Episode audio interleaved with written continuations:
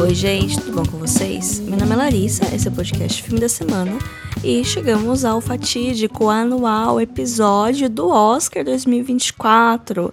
Hoje vou trazer aqui impressões, apostas e torcidas para a cerimônia desse ano e também as minhas impressões dos filmes que eu assisti, que foram vários, mas eu ainda não consegui terminar a minha maratona, né? Porque essa semana estou gravando ele na quinta, dia 29 de fevereiro. E, e, é hoje o dia que vários dos filmes internacionais chegam em cartaz nos cinemas brasileiros. Eu já vi alguns, não vi todos, eu quero até semana que vem ver tudo, mas eu não queria é, deixar esse episódio para ser tão em cima, porque vai que vocês, né, querem fazer as próprias maratonas do Oscar de vocês. Eu me propus a assistir 22 dos filmes indicados, eu assisti 20 até agora, acho que é um bom resultado. Eu sempre tento ver os filmes indicados a melhor filme, melhor animação, melhor filme internacional e alguns indicados de atuação e outras categorias que eu acabo vendo, né? Às vezes são filmes que eu já tinha visto e foram indicados ao Oscar, como por exemplo Guardiões da Galáxia ou como por exemplo Elementos também, né? Então vou falar um pouco, né, de das categorias. Só para vocês verem como que vai ser, a estrutura de hoje vai ser um pouquinho diferente dos anos anteriores, né? Que eu acho que esse é um episódio clássico para quem acompanha o podcast, todo ano tem. Mas hoje eu não vou ficar comentando tanto a categoria a categoria. Eu vou começar falando dos 10 indicados a melhor filme e o meu ranking deles, as minhas impressões rápidas sobre cada um deles. Lembrando que nunca tem spoiler aqui nesse podcast. Depois eu vou falar das indicações de Oppenheimer, que é o grande é, que é o filme com mais indicações da noite, provavelmente vai ser o grande vencedor, já adianto essa parte. E depois eu vou falando das outras categorias e o que eu acho mais ou menos de cada uma. E tem filmes que nem filme internacional que eu não vi todos, mas eu acho que eu já consigo fazer minhas apostas, porque na verdade eu não precisava ter visto filme nenhum para fazer as minhas apostas, é só observar é, tendências e observar outras premiações e observar comportamentos que você consegue ter uma noção do que está acontecendo. Então, por isso que antes de eu ver Oppenheimer, eu já tá, já tava meio óbvio que ia ser Oppenheimer. Pode ser que mude? Pode. Teve Coda outro, outro dia que tá tudo indicando que ia ser Ataque dos Cães, né? Apesar que não foi completamente inédito, né? Porque Coda ganhou é, melhor elenco de atores no SEG, que é um grande indicativo. Mas esse ano o SEG de elenco foi pra Oppenheimer, né? Então, olha só. Mas enfim, estou colocando os cavalos nas frentes dos bois. Não, os carros na frente dos bois. Confundi até a expressão. Vamos falar dos 10 filmes indicados a melhor filme. A votação de melhor filme do Oscar, ela é feita num esquema que é um pouquinho complicado. Várias pessoas já fizeram conteúdos explicando, mas eu vou tentar resumir o mais simples possível.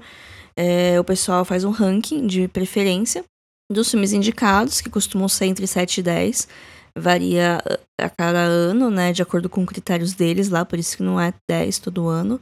Esse ano são 10, então as pessoas fazem um ranking e aí tem meio que uma média ponderada, assim, né? Se tem algum filme que ficou em primeiro lugar em 50% mais um das urnas, né, das células, esse filme ganha melhor, melhor filme no Oscar. Se não tem um filme que acontece isso, aí eles eliminam o menos votado e começam a fazer de novo. E aí tem um peso e tal, então é calculado uma média aí. Por isso, às vezes, né, quando tem filmes muito divisivos, que assim são ame ou odeie, é, aí fica mais difícil desse filme ganhar, porque ele pode estar em primeiro lugar na lista de muita gente, mas ele também pode estar em último na lista de muita gente. Então aí são filmes que eles é, se encontram estavelmente no top 3 de muita gente, esse pode ser o filme vencedor do melhor Oscar, porque ele consegue uma média ponderada melhor, né? Aparece com mais frequência em uma posição alta do ranking de mais gente. Às vezes é melhor ter isso, ter uma estabilidade, talvez não sempre em primeiro lugar, mas sempre lá em cima, do que ter esse negócio de estar tá em primeiro lugar em vários, mas também estar tá em último em vários. Por isso eu acho que Barbie, por exemplo, é um filme que não tem muita chance de ganhar melhor filme, porque eu tenho certeza que ele vai estar em primeiro lugar de muita gente, mas eu também tenho certeza que vai estar em último lugar de muita gente, porque, enfim, né, muita gente gostou, muita gente detestou também, eu acho que muita gente detestou pra ser legal e descolado e fora da, fora da onda, mas eu entendo que tem pessoas que talvez não tenham gostado. Concordo com elas. Arte subjetiva, cada um acha uma coisa. E por isso esse é o meu top 10. que eu tenho certeza que vai ser diferente do top 10 de muita gente. Eu tenho certeza que muita gente vai discordar de eu ter colocado Oppenheimer tão baixo, por exemplo, mas é que eu não gostei de Oppenheimer. Quer dizer, eu não detestei, eu não achei um filme ruim, eu achei um filme bom, mas eu achei um filme um pouco chato, um pouco enfadonho, um pouco hum, é, como que eu posso dizer isso em palavras bonitas? Eu acho que é um filme que se acha um pouco, sabe? E também eu acho que é um filme que ele tem um, uma mania de grandeza muito grande dele mesmo. Porque, assim, eu sempre critiquei. Eu sempre critiquei. Recentemente tenho criticado muito Nolan por ele explicar demais as coisas dele, se achar muito inteligente explicando. Mas eu acho que Oppenheimer ele explicou de menos. Ele partiu do pressuposto que todo mundo sabe quem é o, o homem lá, o Oppenheimer homem e ou a história da bomba atômica nos Estados Unidos. Não sei se é uma coisa tão tão não sei se é uma história tão presente no imaginário norte-americano, mas eu não sou norte-americana. Tudo que eu sei sobre o projeto Manhattan foi que eu aprendi em Watchmen, que eu nem sei se é verdade direito o que aconteceu, né? Mas, enfim, não, essa parte da história, não, não sei, sabe? E o filme não faz muita questão de me ensinar ou de dar algum contexto. É meio que o Vingadores dos Físicos. Eu fiquei, ah, tá. Acho que eu lembro desse nome na escola, mas aí, né? É, e também ele é muito longo e. Enfim. É, eu acho ele zona de interesse filmes é, semelhantes em algumas coisas. Principalmente para falar da, da banalidade do mal e sobre como às vezes as pessoas elas não conseguem ver coisas terríveis que acontecem perto delas, seja porque elas não querem ver ou elas simplesmente não conseguem ver. Eu acho que muito mais porque elas não querem ver ou porque elas estão cegas por é, metas pessoais e ambições pessoais para observar o mal que está acontecendo em volta delas. E eu acho que também isso é uma crítica que a gente pode trazer para nossa realidade, né? Mas eu acho que Zona de Interesse e Oppenheimer, eles têm algumas coisas parecidas e abordagens completamente diferentes. É, e eu gosto, eu acho que eu gosto mais do jeito que Zona de Interesse faz, apesar que eu achei também um pouquinho presunçoso Zona de Interesse. Mas eu acho que eu gostei mais de Zona de Interesse do que de Oppenheimer. O fato de eu ter visto Zona de Interesse no cinema, talvez, ajude, talvez. Se eu tivesse visto Oppenheimer no cinema, talvez eu teria ficado um pouco mais embasbacada com essa maravilha da técnica e das coisas, talvez. Porque realmente o som de Oppenheimer é maravilhoso. Zona de Interesse também tem um som muito bom. São dois filmes, assim, muito parecidos, que eu acho que são os maiores concorrentes na categoria de som. Apesar que eu acho que vai para Oppenheimer, porque é o som mais na cara, não foi o prêmio do sindicato ainda. Mas enfim, eu tô também falando as coisas me atropelando. Eu vou falar do meu ranking de melhor filme né? Então, do décimo pro primeiro. É uma ordem que alguns filmes eles mudam de acordo com o tempo, então eu tô falando aqui agora, se eu fizer um post no Instagram pode ser que mude, que pode não fazer sentido com os meus rankings do ano passado, mas é porque eu sou uma metamorfose ambulante, gente. Mas em décimo lugar, para mim, com certeza fica Maestro. É, foi o único filme que eu não gostei.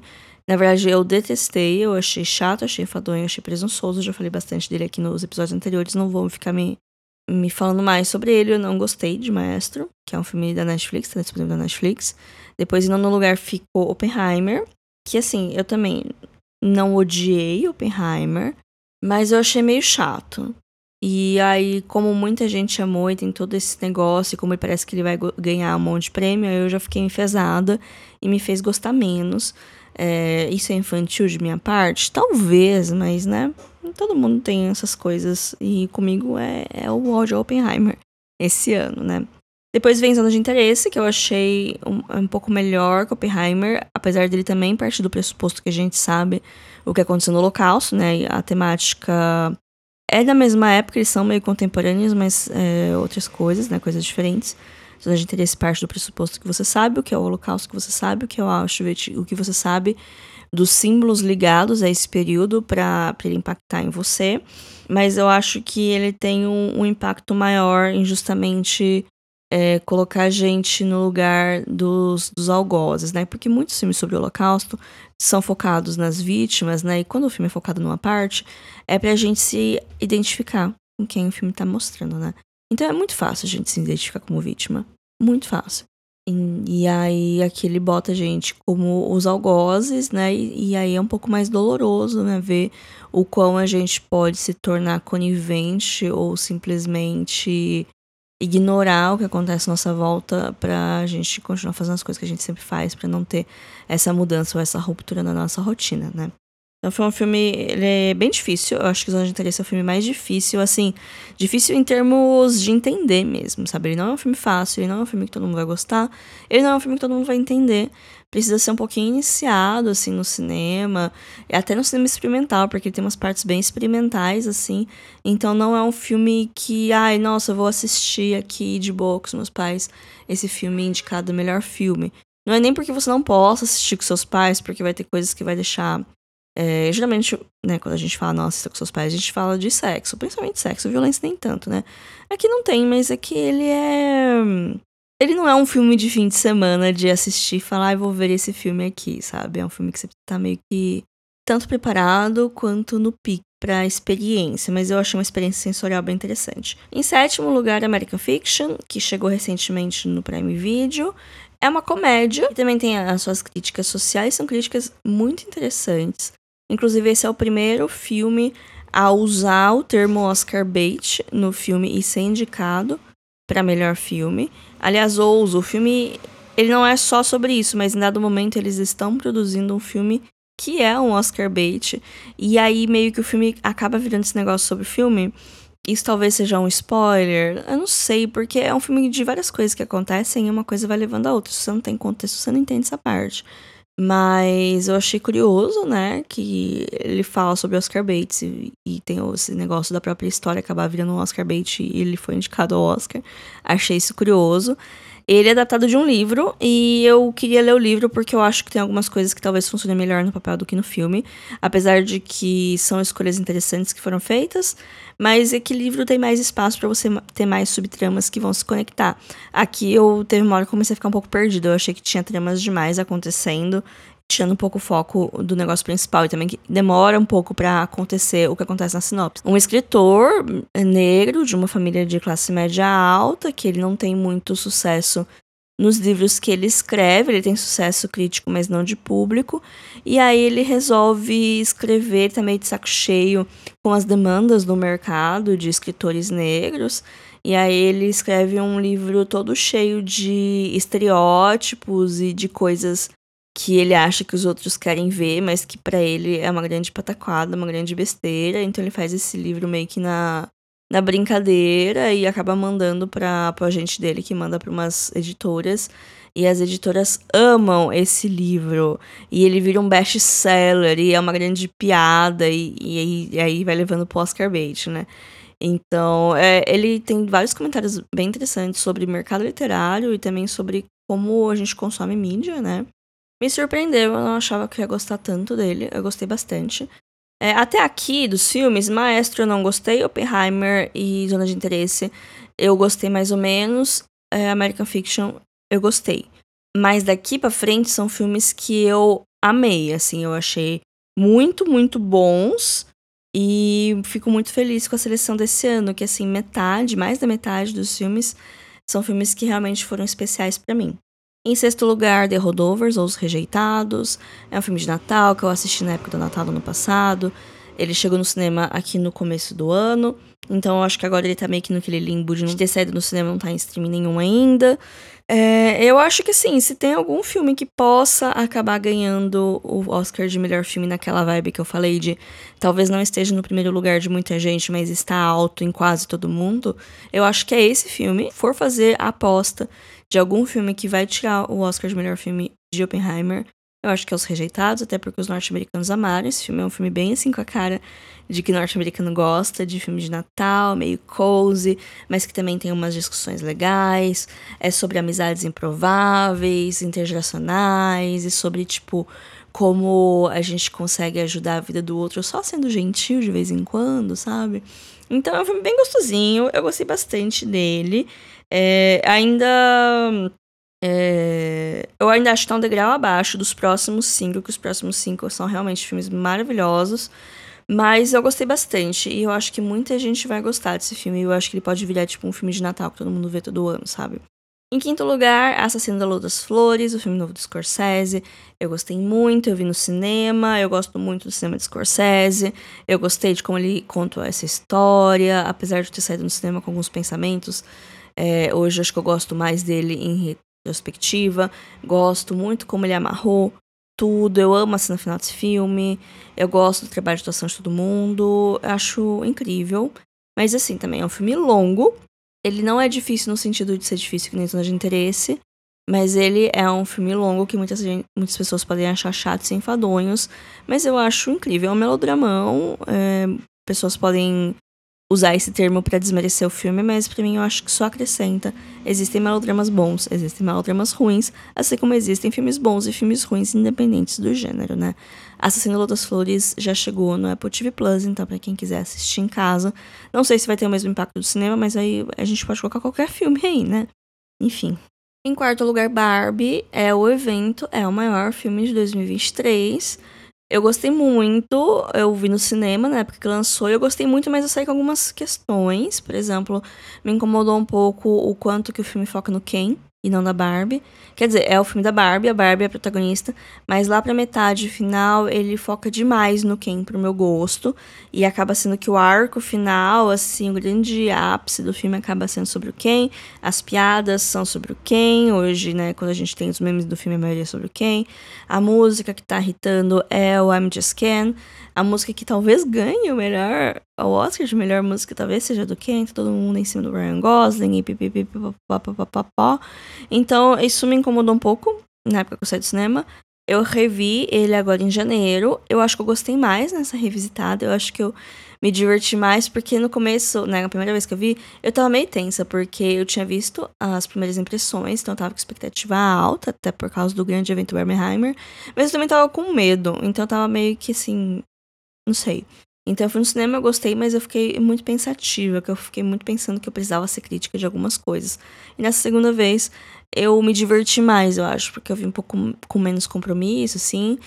E, e até o que me incomodou na primeira vez não me incomodou tanto na segunda, mas eu ainda acho, sim, que a gente fala demais do Ken nesse filme. Mas eu gostei, e, e, é bonito, e é colorido, e tem algumas coisas que a gente já sabia sobre ser mulher na sociedade, mas tem gente que não sabia ainda, né? Então é sempre bom, né? Ver filmes com mulheres, realizados por mulheres e tão coloridos assim, né? Em terceiro lugar, Anatomia de uma Queda, eu assisti esse ano, também dirigido uma mulher, pela Justine Trier, que é a única mulher diretora indicada ao Oscar esse ano é, ganhou Palma de Ouro em Cannes, não foi o indicado da França a filme internacional, por isso que ele não está lá, mas está aqui em nossos corações, é, não acho que ganhe, até por ser um filme francês, mas só o fato dele estar aqui já significa bastante coisa.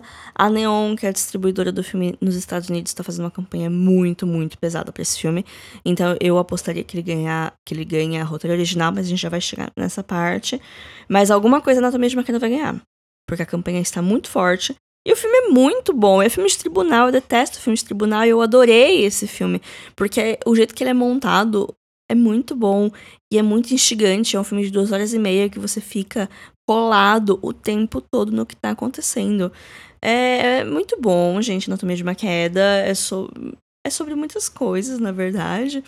Mas eu, eu gostei bastante, bastante, bastante. Ele tá nos cinemas, por enquanto.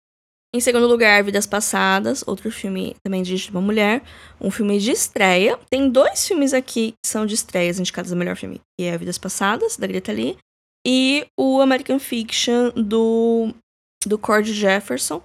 São dois filmes de estreias. Eu acho que só, né? São dois filmes de estreias, então é interessante ver, né, como que deve ser legal você fazer um filme, seu primeiro filme já ser todo tão bem recepcionado, ao mesmo tempo que bota uma responsabilidade gigantesca nos seus ombros, né? E para mim, Vidas Passadas é muito disso, porque assim, American Fiction, é, ele é um filme bom, mas eu acho que tem várias coisas que dá pra lapidar ainda pros próximos trabalhos deles. Agora, Vidas Passadas para mim é tipo, é um filme perfeito. É um filme perfeito. Como você continua fazendo filmes depois que você começa com esse? É uma expectativa muito grande em cima de você, sabe? Eu amei Vidas Passadas. Ele é sobre. sobre grandes ICs. Sobre pensar como a vida seria se as coisas fossem diferentes. Não só no âmbito romântico, que é o que o filme se propõe mais, né? Na situação de um de um ex-crush, de um crush do passado que volta à sua vida e você fica pensando como seria se as coisas tivessem dado certo com eles e não com seu parceiro atual, porque hoje você está casado e feliz com seu marido e de repente parece esse crush do passado. Mas o jeito que ele é construído também nessa vibe do tipo. Ah, sei lá, essa coisa muito romantizada da vida que a gente cresce, a gente se apaixona e a gente casa com essa primeira paixão e a gente é feliz para sempre, sendo que não necessariamente sempre é assim, sabe? Às vezes a gente tem um relacionamento com essa primeira paixão, às vezes não, mas a gente se apaixona várias vezes ao longo da vida e isso não é errado. Não existe jeito certo nem jeito errado de viver. Existem jeitos diferentes, né? E o próprio amor, a paixão, ela é diferente em cada momento da vida e diferente com as pessoas e você pode amar várias pessoas e. Enfim, mas não é um filme sobre poligamia, tá, gente? É, eu, não, eu não acho que a gente tá pronto para conversar sobre poliamor. Eu, eu não quero conversar sobre poliamor, mas. Não acho que é o ponto do filme falar sobre isso. Eu acho que o ponto do filme é falar sobre é, como sentimentos são complexos, como seres humanos são complexos e como cada decisão que a gente toma abre uma porta, mas fecha outra. Eu acho que esse é o ponto do filme. Que tem até uma frase que eles falam, né? Quando você deixa uma coisa para trás, você também ganha alguma coisa. Então é aquele negócio, né? Cada escolha é uma. Nossa, tem uma música que fala isso, como que é? Não lembro. Mas enfim. É sobre isso, Vidas Passadas, me tocou muito, eu gostei bastante. Quero muito rever quando chegar no streaming, não sei quando, não sei onde. Eu chuto o Telecine, mas vamos ver, né? Enfim, fica uma recomendação, não acho que vai ganhar, eu acho que de todos os filmes também. Barbie e Vidas Passadas são os que têm menos chances de ganhar o Oscar. Barbie porque deu uma polarizada. Vidas Passadas porque eu acho que muita gente vai falar, ah, não, é legal, é bom, só que ele vai ficar, tipo, sei lá, em quarto, quinto na lista de todo mundo, sabe? Quinto, sexto, então... Não que o pessoal não goste, mas eu acho que ele fica no meio demais de muitas listas para vencer. E em primeiro lugar da minha lista, o filme que eu mais gostei aqui foi Pobres Criaturas. Fui ver no cinema, ele está nos cinemas, eu me diverti horrores, mas também acho que ele é um pouco divisivo demais, assim, pra estar na conquista do Oscar. Quer dizer, eu acho que em Hollywood ele não foi divisivo, eu acho que ele é divisivo com algumas pessoas que não estão acostumadas a ver filme de adulto, sabe? E eu nem digo filme de adulto no sentido de sexo, porque esse filme tem bastante. E as pessoas ficaram chocadas. Eu fiquei, gente, vocês nunca viram um filme francês, né? Pelo visto, porque. é, enfim, acho que as pessoas se chocam fácil, não sei. Ao mesmo tempo que eu acho que a gente deve criticar quando algumas, alguns artifícios são usados em excesso, ou quando há objetificação dos corpos, principalmente corpos femininos, mas eu não acho que é o caso daqui. Assim como também eu não acho que tudo que tá no filme precisa necessariamente servir a narrativa, porque o filme não é feito apenas de narrativa, o filme não serve apenas para contar uma história. Veja o próprio Zona de Interesse, que ele não tem uma história, ele é um conjunto de sensações. Até mesmo o Menino e a Garça, que eu vou falar na parte de animações, ele tem uma história, mas ele é muito mais sobre as, as sensações que as, as sensações, as emoções que ele te evoca do que sobre a história em si. Então a gente reduzir cinema a puramente roteiro e história, a gente está ignorando muitos elementos que fazem da experiência cinematográfica uma experiência cinematográfica. É, então, por isso que eu não gosto muito de usar, tipo, ah, essa cena de sexo não está é, movendo a história para frente, mas às vezes ela tá nos mostrando uma nova camada daquele personagem, ou está criando um, uma situação para colocar aquele personagem na frente, ou até para mostrar como que funciona a cabeça desse personagem e tal. Eu acho que aqui as cenas de sexo não servem para mostrar como como funciona a cabeça da Bela e também para chocar, porque o Yorgos Lanthimos gosta disso, ele gosta, né, de botar umas coisinhas ali só pra, só pra galera ficar tipo, ah, ele não fez isso. Mas outros filmes que eu já vi do diretor, eu tenho uma vibe um pouquinho mais perturbadora. É, a favorita, que é o filme anterior dele, foi o meu filme favorito da temporada de Oscar passada. Passada, assim, né? Aquele participou, que acho que foi 2018. Que foi uma temporada muito ruim de Oscar, diga-se de passagem, que foi quando o Green Book ganhou. Não tinha tantos filmes bons naquele ano. É, mas, aliás, tinha filmes bons. Tinha Favorita, tinha Nasce uma Estrela, tinha o Infiltrar na Clã, Roma.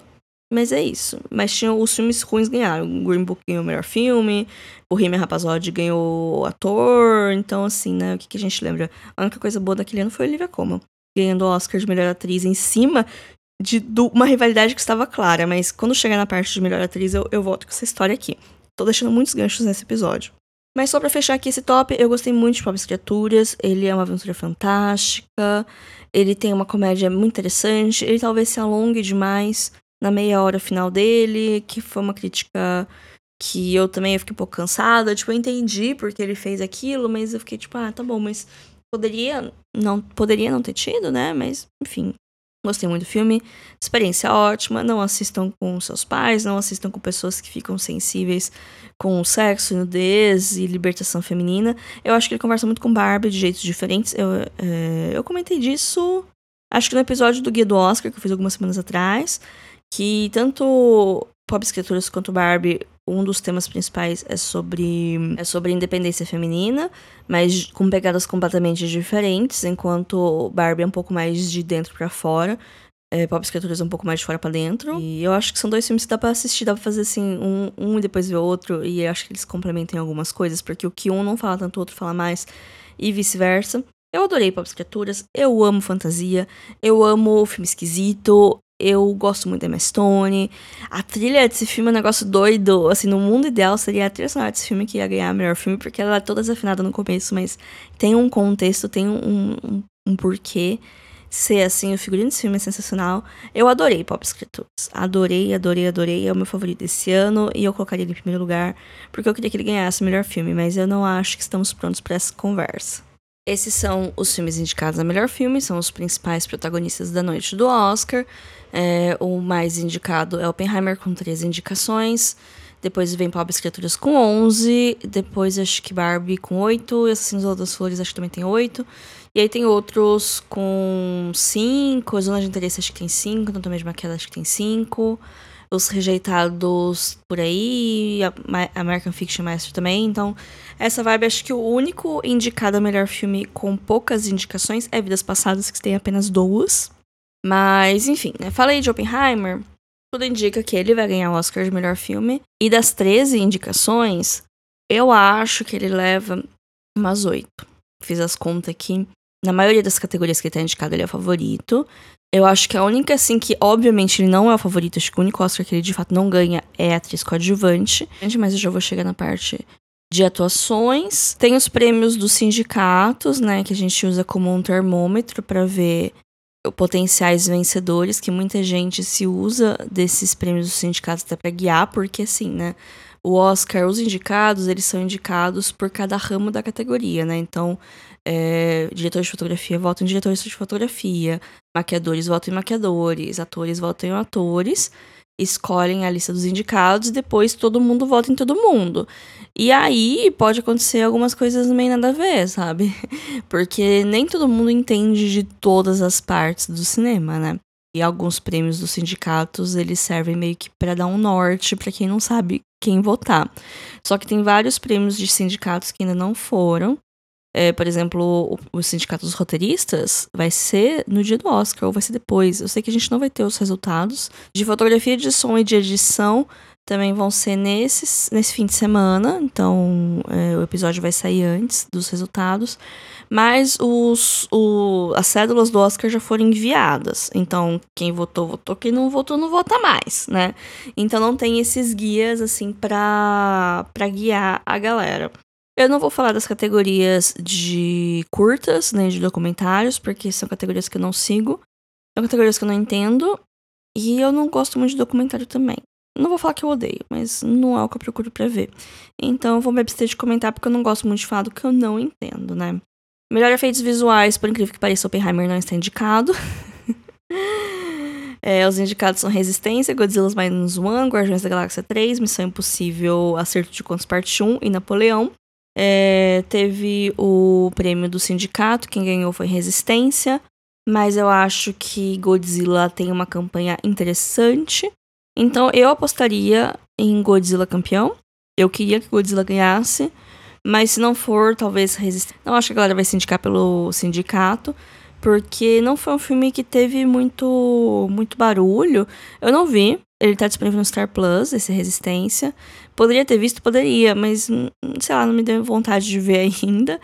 E eu acho que talvez o apelo do Godzilla e talvez a campanha que estão fazendo faça mais sentido. E eu acho que seria mais legal eles ganharem também.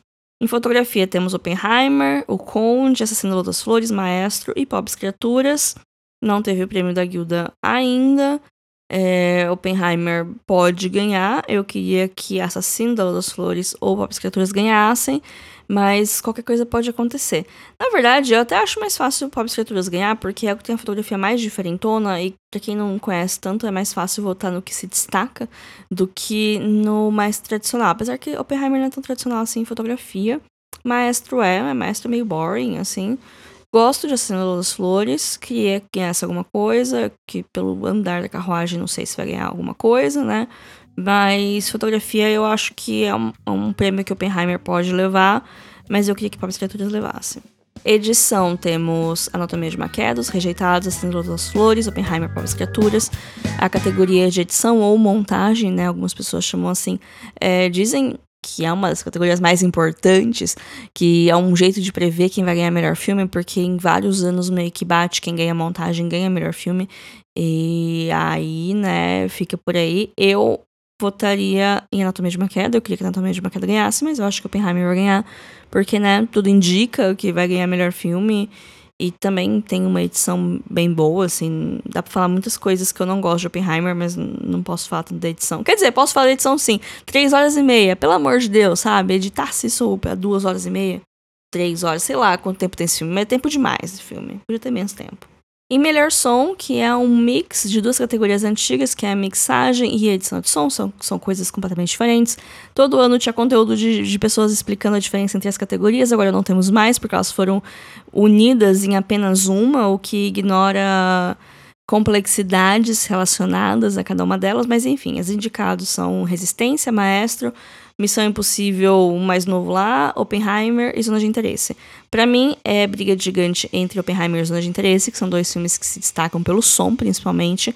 Eu acho que vai dar Oppenheimer, porque é o que mais é, pula os olhos, de certa maneira, ou salta aos ouvidos.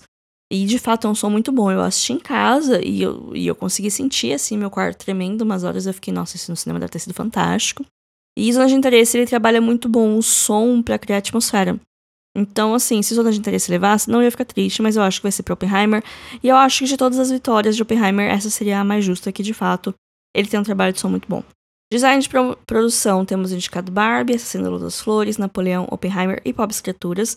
O prêmio do sindicato já aconteceu, e geralmente os prêmios de sindicatos, eles separam filmes em contemporâneos de época e fantasia, principalmente essas coisas visuais, até para você diferenciar, porque você não pode comparar uma, um design de produção de um filme contemporâneo com um design de produção de um filme de época, que tem muito mais coisa, né? Então você tem essa separação por categorias. É... Oppenheimer ganhou filme de época e Pobres Criaturas ganhou de filme de fantasia. Filme contemporâneo ganhou Saltburn, mas ele não está aqui na lista. Mas, assim, mesmo assim, eu diria que Barbie ganha essa categoria, porque é o que salta aos olhos, né? Vamos lembrar que é todo mundo que vota, não são apenas eh, profissionais de design de produção.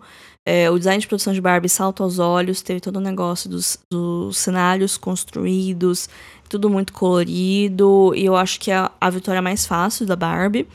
É, eu também não ficaria triste se Bob Escrituras ganhasse, porque também tem todo um trabalho de cenários construídos.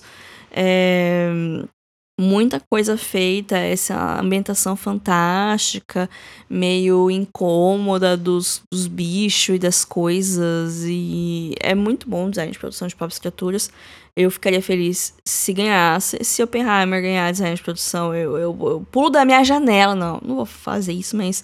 Nossa, eu vou ficar muito irritada, porque eu acho que todos os outros têm design de produção melhor. Talvez Napoleão não, porque não vi. Mas é, eu estaria Barbie aqui. Maquiagem e penteados indicados são Maestro, Oppenheimer, Pobres Criaturas, A Sociedade da Neve e Golda, A Mulher de uma Nação. É Barbie out, né? Engraçado. Mas no, no, no prêmio sindicato, quem ganhou foi Maestro. E aqui é capaz de ganhar, porque assim, é, Golda tem toda uma transformação da Helen Mirren na personagem real é uma personagem um pouquinho controversa, dado o contexto geopolítico atual. E também é um filme pequeno que eu não tive vontade de ver, porque também é filme biográfico e tal, tem preguiça. e não tá com tanto hype, então não sei se tem chance. Oppenheimer tem cabelos penteados interessantes, mas, mas é aquele negócio, né? É uma recriação de época. Pobres Criaturas tem uma coisa um pouco mais fantástica, mas ainda assim nada muito. nada muito pesado em prótese. Sociedade da Neve tem um trabalho legal de dar uma mexida no pessoal, né? Que eles vão emagrecendo e tal, mas também tem uma parte que eles mesmos também estavam, né? Gravando o filme em ordem cronológica.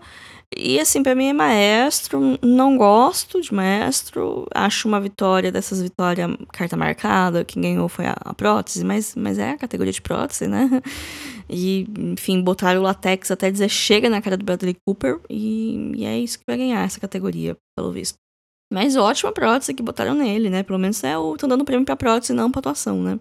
Design de figurino, temos Barbie, Assassino das Flores, Napoleão, Oppenheimer e Pobres Criaturas. No prêmio do sindicato, Barbie ganhou fantasia e Pobres Criaturas ganhou de época. Achei engraçado que aqui colocaram Pobres Criaturas como de época, sendo que em outros lugares colocaram fantasia. Até porque o figurino ele é muito mais fantástico do que fiel a um período de tempo específico apesar de ter as influências vitorianas que eu acho bem legais, mas ele desconstrói essas referências de um jeito interessantíssimo. E na no prêmio do sindicato foi Saltburn que ganhou de filme contemporâneo. Eu acho que esse é a categoria que Oppenheimer tem menos chance de ganhar, muito bom falar isso. Eu queria que Pobres Criaturas ganhasse esse, porque o trabalho de figurino do, do filme é incrível. Os figurinos eles ajudam na contação da história, na na jornada da Bella Baxter e eles são bonitos, eles são icônicos, eles vão virar fantasias daqui para frente, sabe? Eu acho que isso acho, conta muito. Eu gosto do figurino de Barbie, eu gosto do figurino de Assassino das Flores, Napoleão não vi, mas eu acho que para mim é Pobres Criaturas aqui e, e é isso. Trilha original, temos American Fiction, Indiana Jones e a Relíquia do Destino, cumprindo a cota John Williams, né? Que de vez em quando ele sai da aposentadoria para fazer um filme, nada mais justo do que indicar ele ao Oscar, né? Também tem Assino das Flores, Oppenheimer, Pobres Criaturas. Eu acho que Oppenheimer leva essa, de fato, é uma trilha sonora muito boa. A minha favorita é Pobres Criaturas. Porque também a trilha sonora, assim como o figurino, ele tá lá a serviço da história. Ele começa super desafinado e esquisito, aí conforme o filme vai avançando, ele vai ficando um pouco mais tradicional aos nossos ouvidos. Eu acho uma trilha bem marcante. Eu gosto da trilha de American Fiction, tem uns jazz gostosinho também. É uma trilha bem gostosa de ficar ouvindo. É, mas é capaz de Poppenheimer, né? Porque, né? É, é, é isso. Em canção original tem The Fire Inside, do Flaming Hot, O Sabor que Mudou a História. I'm Just Ken, do Barbie. It Never Went Away, do American Symphony. Wazazi, A Song for My People, de Assassino das Flores. E What I Was Made For, da Barbie. Dois meses atrás eu falaria que facilmente seria a música da Billie Eilish, que ia ganhar. Hoje eu não sei, porque o hype do I'm Just Ken tá muito grande. Então para mim tá entre essas duas músicas. Alguma delas vai ganhar, vai ser pra Barbie esse prêmio e é isso. Animação, e aqui eu vi as cinco animações, assisti Menina Garça essa semana, então fechei as cinco animações. Temos o Menina Garça, do Hayao Miyazaki, do Estúdio Ghibli, Elementos da Disney, Nimona, que era da Blue Sky, tá sendo lançado como original Netflix, Meu Amigo Robô, que é uma animação independente, que tá no cinema com a Imovision trazendo, e Homem-Aranha através do Aranha Verso da Sony, que tá disponível na HBO Max. Eu gostei de todos esses filmes. Eu acho que para mim Elementos talvez seja o assim, o que eu menos gostei, que ele talvez esteja um degrau abaixo dos outros filmes, porque assim, eu gostei. É legal Elementos, é uma comédia romântica, é fofa, é bonitinha, mas esses outros filmes são todos muito, muito bons, sabe? É... Homem-Aranha através do Aranha Verso foi meu filme favorito do ano passado. Já falei bastante aqui, apesar dele ser uma parte intermediária de uma trilogia e ter os defeitos de uma parte intermediária de uma trilogia, ele é muito bom, ele pega todos os elementos do filme anterior e aumenta e amplia esse universo e dá mais protagonismo para Gwen. É incrível o filme, é uma animação lindíssima, sem perder a qualidade de animação de efeitos. Aí temos Nimona também, que foi um dos meus favoritos do ano passado, uma aventura muito divertida com esse com esse universo fantástico, meio medieval, meio contemporâneo, que ele também tece vários comentários sobre coisas que a gente pode aplicar para a sociedade atual e que tem várias leituras queer da história que não são tão assim nas entrelinhas, tem coisas que são bem óbvias e bem na caras, e eu gostei do filme ter essa abordagem. E tem meu amigo robô, que é uma animação lindíssima sobre amizade, sobre amor, sobre fases da vida, sobre deixar ir. Ele conversa muito com vidas passadas. Eu acho que é um bom double feature se você aguentar, se você não se acabar em lágrimas, porque provavelmente é o que vai acontecer. Talvez seja muito pro coração de alguém fazer esse double feature. Mas assim como eu falei que tem filmes que conversam tematicamente nessa temporada, eu acho que meu amigo robô conversa muito com vidas passadas. E o Menina Garça, que também é maravilhoso, fantástico.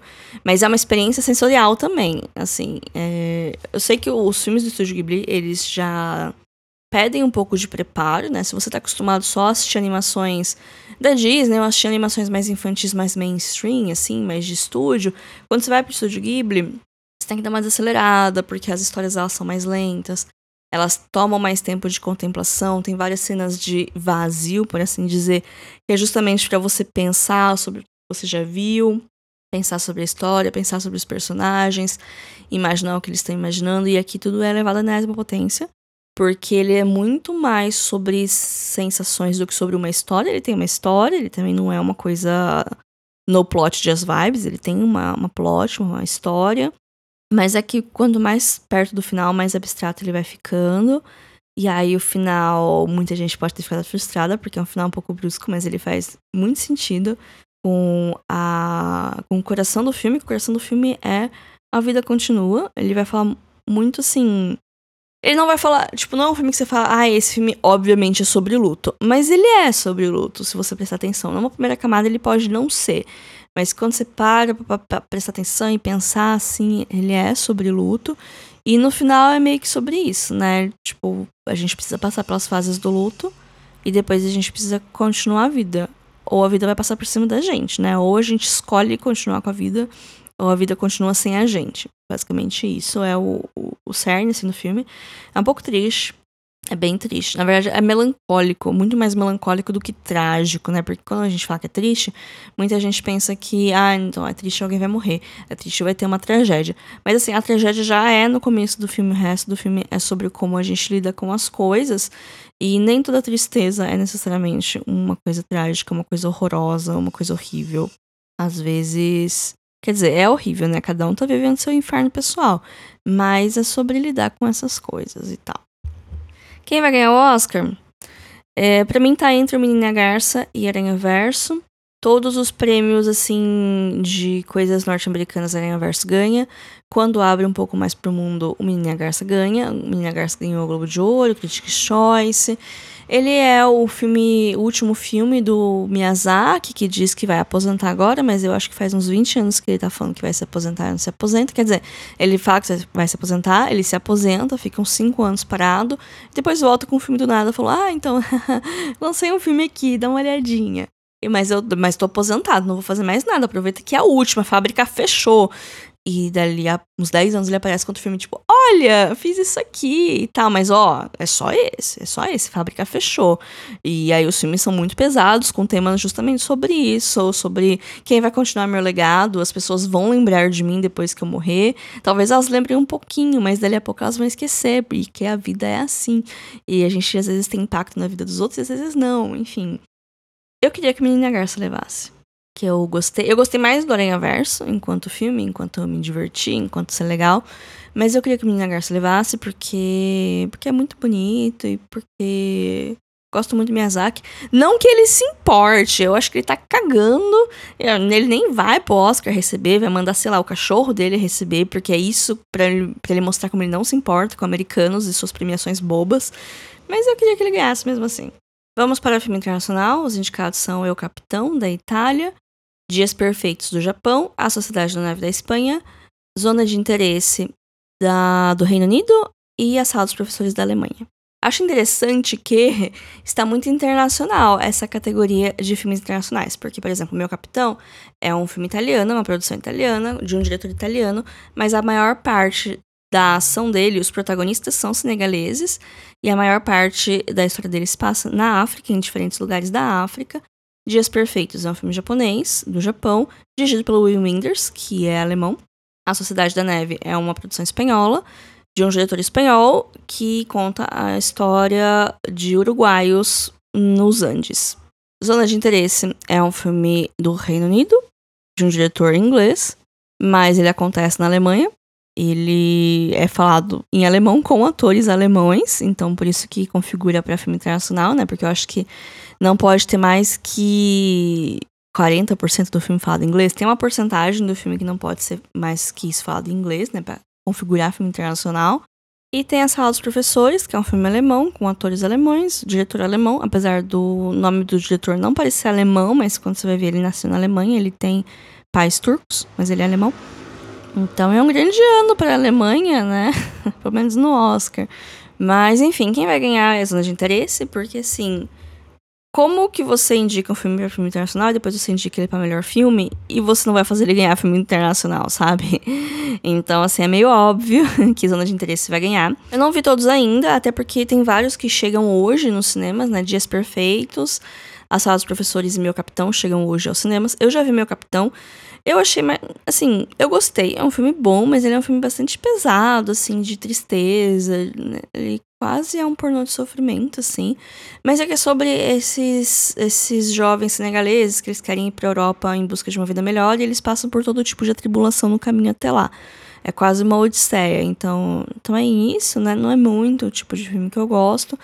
Mas ele é interessante, ele tem a sua importância. E tem a Sociedade da Neve, que eu não queria ver, porque eu sei a história real que ela é baseada, né? Baseada no, no time de rugby que tava indo do Uruguai pro Chile, o avião caiu nos Andes, eles ficaram dois meses presos lá.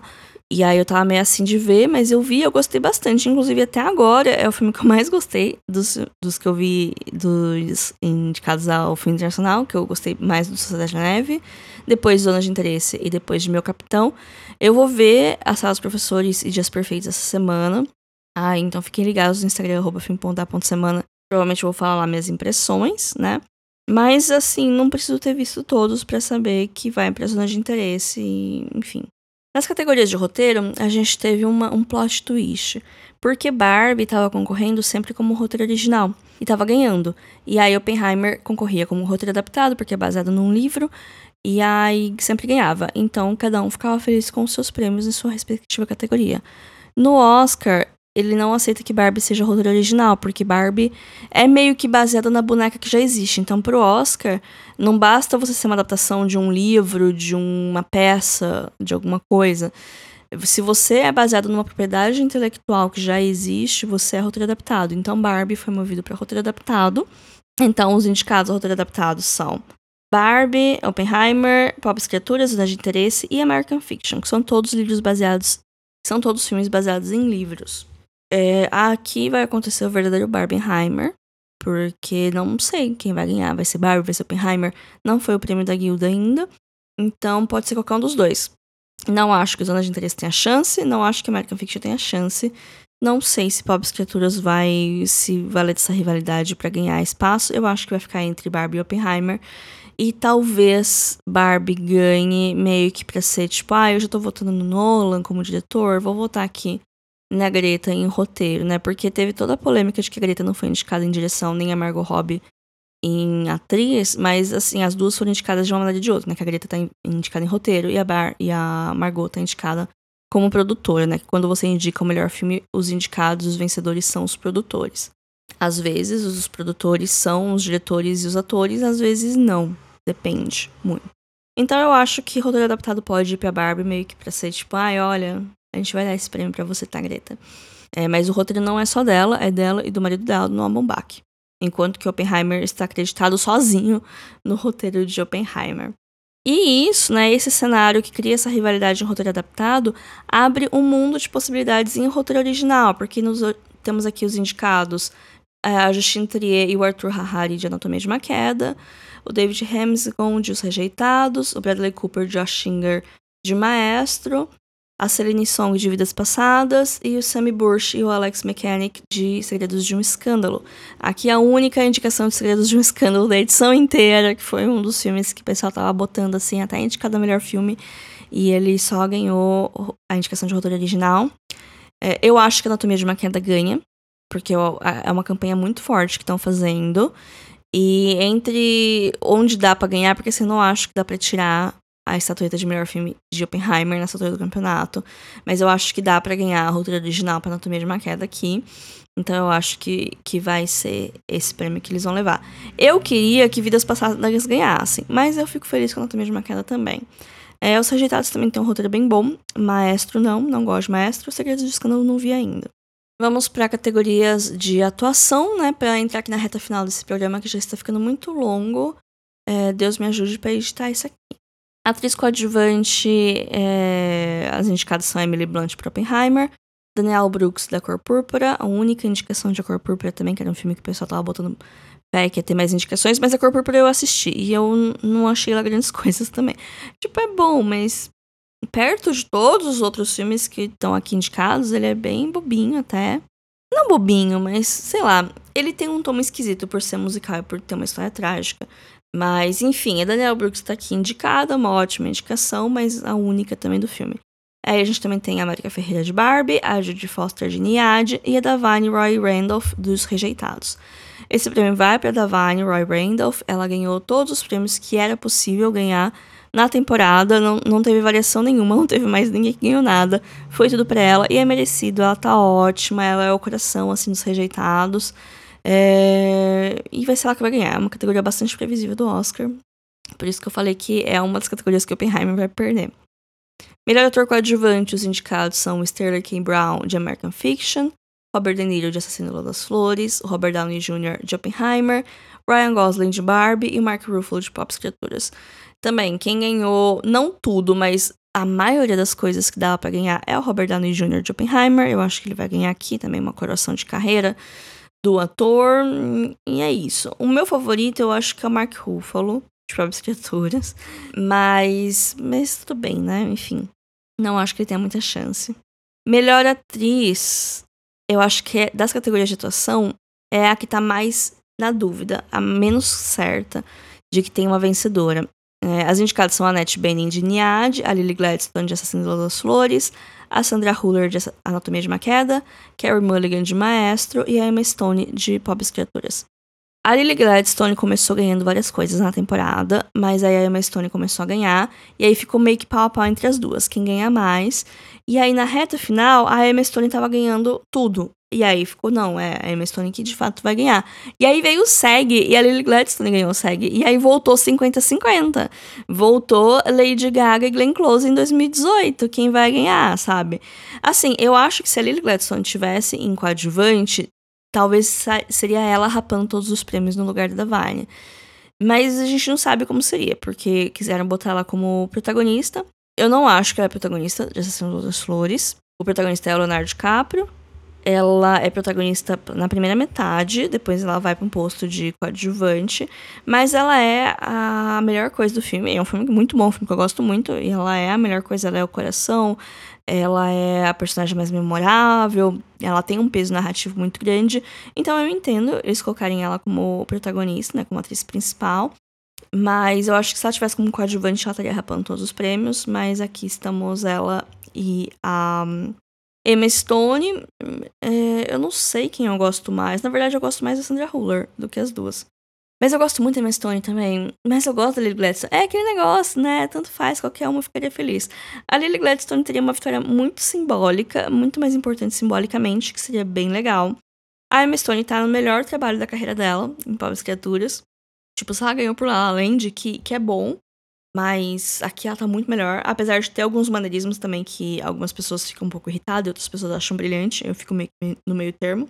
Existe a possibilidade de acontecer uma coisa parecida com 2018. Não sei se vocês estão ligados, mas é, 2018 tinham duas atrizes que estavam muito fortes, que era a Lady Gaga por Nasce uma Estrela e a Glenn Close por A Esposa. A Glenn Close por Coração de Carreira, não que o filme que ela tava era ruim, mas era um filme meio mal menos. A atuação dela era boa, mas não era um negócio uau. Mas ela estava indicada e ela tinha chance de ganhar pela carreira dela, porque ela tem uma carreira longuíssima e nunca tinha ganhado no Oscar, etc. Enquanto que a Lady Gaga era uma atriz que estava começando, Nasce uma Estrela era o primeiro papel dela, ela era uma cantora de sucesso, agora estava indo pro cinema. E ela está muito bem no filme. Eu gosto muito de Nasce uma Estrela, mas assim, eu sou suspeita, eu gosto muito de Lady Gaga. Mas ela tava incrível, e aí era aquele negócio, tipo, ai, ah, é uma croação da carreira dessa cantora que consegue fazer tudo, ai, ela é perfeita, ela consegue fazer tudo, papapá, papapá. E todas as premiações que vinham antes tava meio que empatando, assim, uma ganhava uma, ela ganhava outra. Aí uma ganhava uma, ganhava outra. Tava meio que pau a pau, assim. E aí, no Oscar, quem ganhou, quem ganhou, quem ganhou? Nenhuma das duas. Quem ganhou foi a Oscar winner Olivia Colman. Pois é. Olivia Colman, ela era virtualmente desconhecida nos Estados Unidos na época. Ela tinha uma certa fama na Inglaterra, ela fazia filmes e TVs na Inglaterra, mas assim, não tinha saído muito de lá os produtos dela.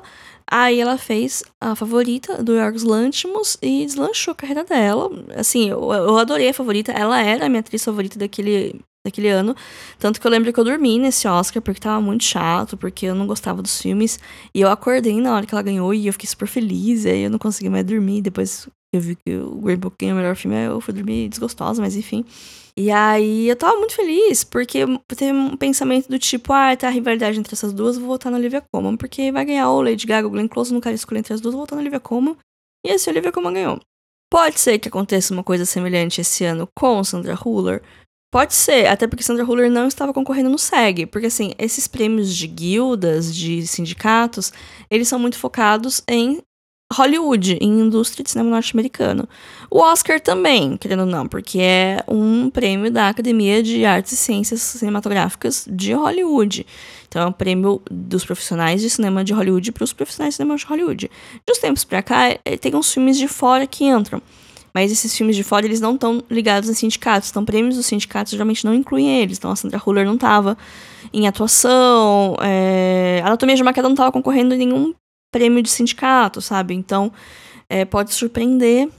E tem bastante votantes hoje em dia do, da academia que eles chamam de aula internacional, né? Que são pessoas que não são tão ligadas em Hollywood, pessoas que trabalham em Hollywood, mas que vêm de outros lugares do mundo, então talvez tenha esse apego maior com um cinema um pouco mais mundial do que norte-americanos que só veem filmes feitos lá tal.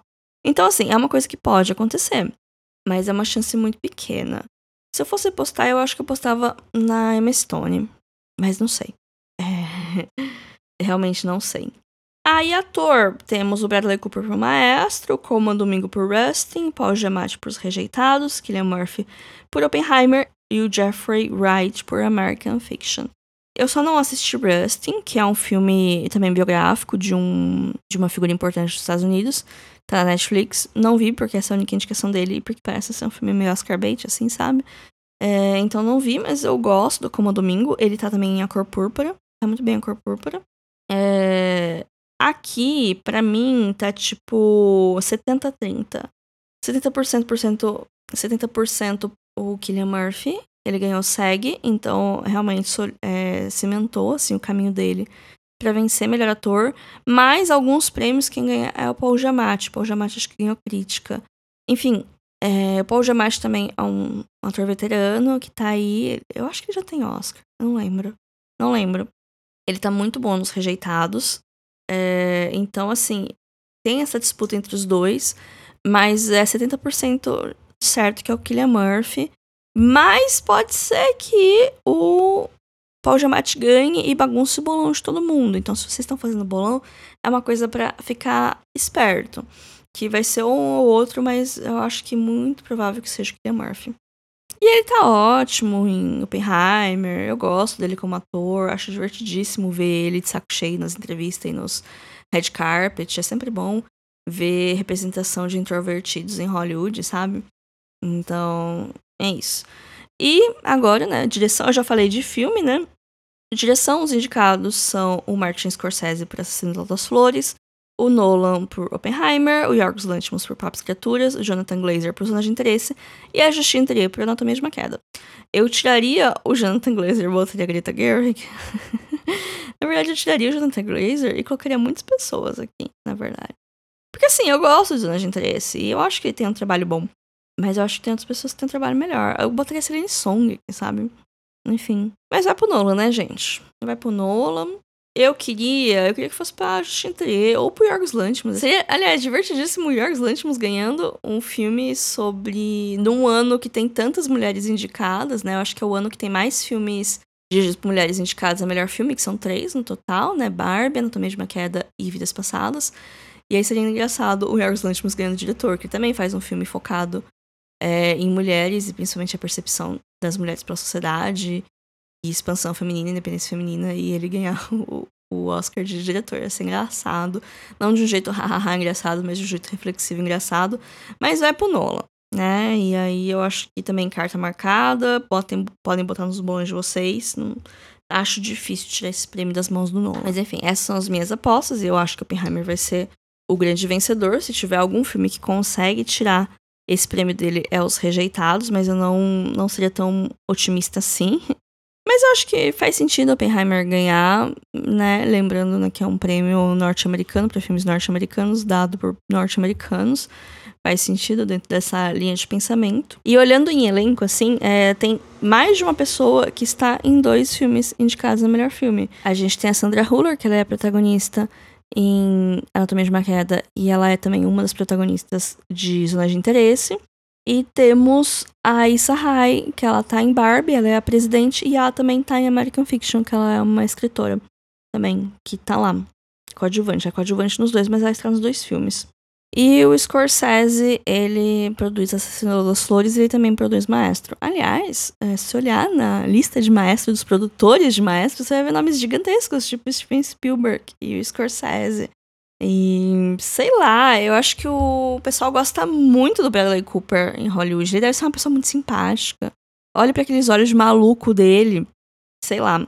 Que ele continua fazendo filmes, ele continua conseguindo elenco. E as pessoas sempre falam de trabalhar com ele, que é ótimo, e pipipipopopó. E ele sempre tá desesperado para um Oscar para mostrar como, olha, como ele é um garoto, um garoto crescido, que sabe fazer cinema, ele quer muito validação, enfim, eu acho que é isso que eu desgosto em Maestro, sabe? Essa, esse complexo de Pinóquio dele, tipo, olha, eu sou um menino de verdade, eu quero ser um homem de verdade, um cineasta de verdade. Mas enfim, gente, esses foram os meus palpites, meus comentários sobre o Oscar. É um episódio sempre que fica muito extenso, que eu gosto muito de fazer. Foram muitos filmes, foram mais de 20 filmes que eu assisti nesse espaço curto de tempo, que todos eles, né, ganharam uma indicação ou outra aqui.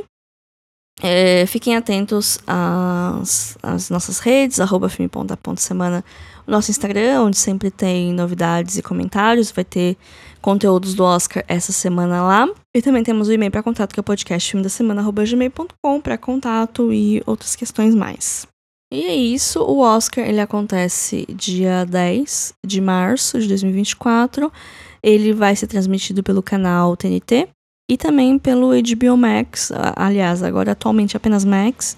Então, se você assina o streaming, vai aparecer lá para você um banner né, no domingo da transmissão ao vivo, então dá para assistir pelo streaming.